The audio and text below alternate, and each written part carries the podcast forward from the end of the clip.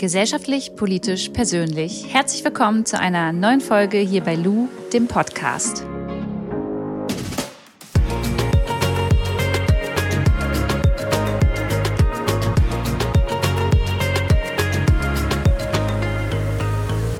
Ich bin gerade in Braunschweig angekommen und wenn ihr die Sprachnachricht hört, dann ist Freitag der 3. April.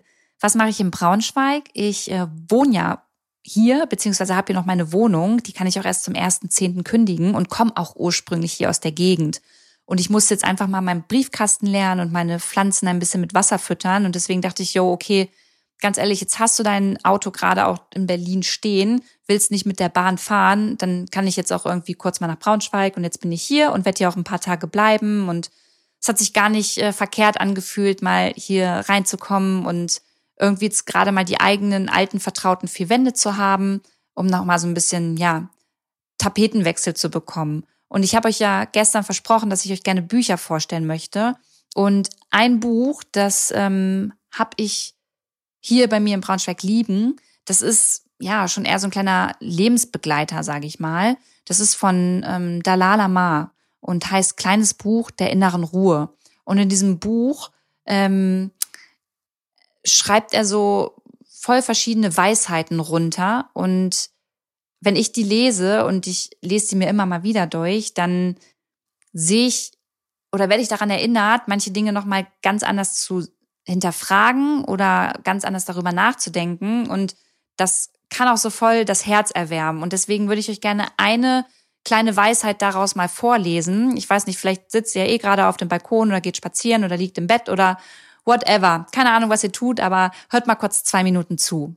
Die Überschrift der Weisheit heißt Selbstvertrauen und das muss ich mir voll oft durchlesen übrigens, weil das halt auch total auf, ja, eigentlich jeden Tag, den ich auf Social Media verbringe, darauf einfach zutrifft. Aber ich lese es euch mal vor. Der eigene realistische Blick auf sich selbst verleiht ein gewisses Selbstvertrauen, eine gewisse innere Stärke. Man weiß, wozu man wirklich fähig ist und wo die eigenen Grenzen liegen. Und daher wird man sich weniger von dem beeinflussen lassen, was andere Leute sagen.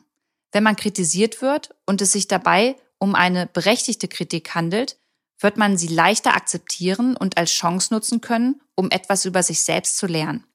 Wird man jedoch fälschlicherweise für etwas beschuldigt, so reagiert man nicht so heftig, da man tief in seinem Inneren weiß, dass die Kritik unberechtigt ist. Man kennt sich selbst. Und wenn ein Mensch so viel Selbstvertrauen hat, dass er seine eigenen positiven inneren Qualitäten und Talente erkennt, dann ist er nicht so sehr auf das Lob anderer angewiesen. Finde ich ganz schön, weil ich ja manchmal bei Kritik, bei der ich weiß, die ist einfach super unangebracht und stimmt so 100% nicht, trotzdem innerlich noch so impulsiv bin. Und ich weiß nicht, ob es wirklich das Selbstvertrauen ist, was mir da fehlt, aber es fehlt mir auf jeden Fall etwas, vielleicht die Gelassenheit, damit wirklich so umgehen zu können, dass ich sagen, hey, dass ich sage, hey, dieser Kommentar, diese Kritik, die ist so egal, die ähm, prallt total an mir ab. Aber manchmal nehme ich das halt trotzdem noch auch nach Instagram mit in meinen Abend oder in mein Offline-Leben hinein. Und ja, so eine kleinen Weisheiten erinnern mich dann immer noch mal daran, ey Lu, chill mal ganz kurz, wieder mal ein bisschen runterkommen, noch mal auf Null resetten und äh, dir noch mal überlegen, was jetzt gerade wirklich wichtig ist. Ja, und deswegen wollte ich euch das kurz vorstellen. Jetzt kann ich auch noch mal ganz kurz ein bisschen spoilern, denn nächste Woche geht es wieder los mit den Livestreams gegen Einsamkeit. 20 Uhr diesmal und spannende Gäste auf jeden Fall habe ich dabei. Und, oh, und ich hoffe, es klappt. Ähm, es kann sein, Leute, dass wir gemeinsam eine Tanzchoreo mit einem Tänzer von Let's Dance in einem Livestream umsetzen können. Wie geil ist das denn? Ihr wisst ja, wie gerne ich mal bei Let's Dance mitmachen würde. Aber dann jemanden in meinem Livestream zu haben, mit euch gemeinsam vielleicht eine Performance hinzulegen und ihm dann noch Fragen stellen zu können, das wäre Bombe. Wer das ist, verrate ich noch nicht. Muss auch morgen am Telefon noch alles geklärt werden. Aber ähm, drückt mir mal die Daumen, dass das klappt, weil dann haben wir auf jeden Fall alle voll was zu feiern. So bis dahin wünsche ich euch, beziehungsweise wir hören uns ja morgen wieder, morgen übrigens mit einer längeren Folge, da ist ja Samstag, ähm, Viel Gesundheit, startet gut ins Wochenende, macht's gut. Eure Lu.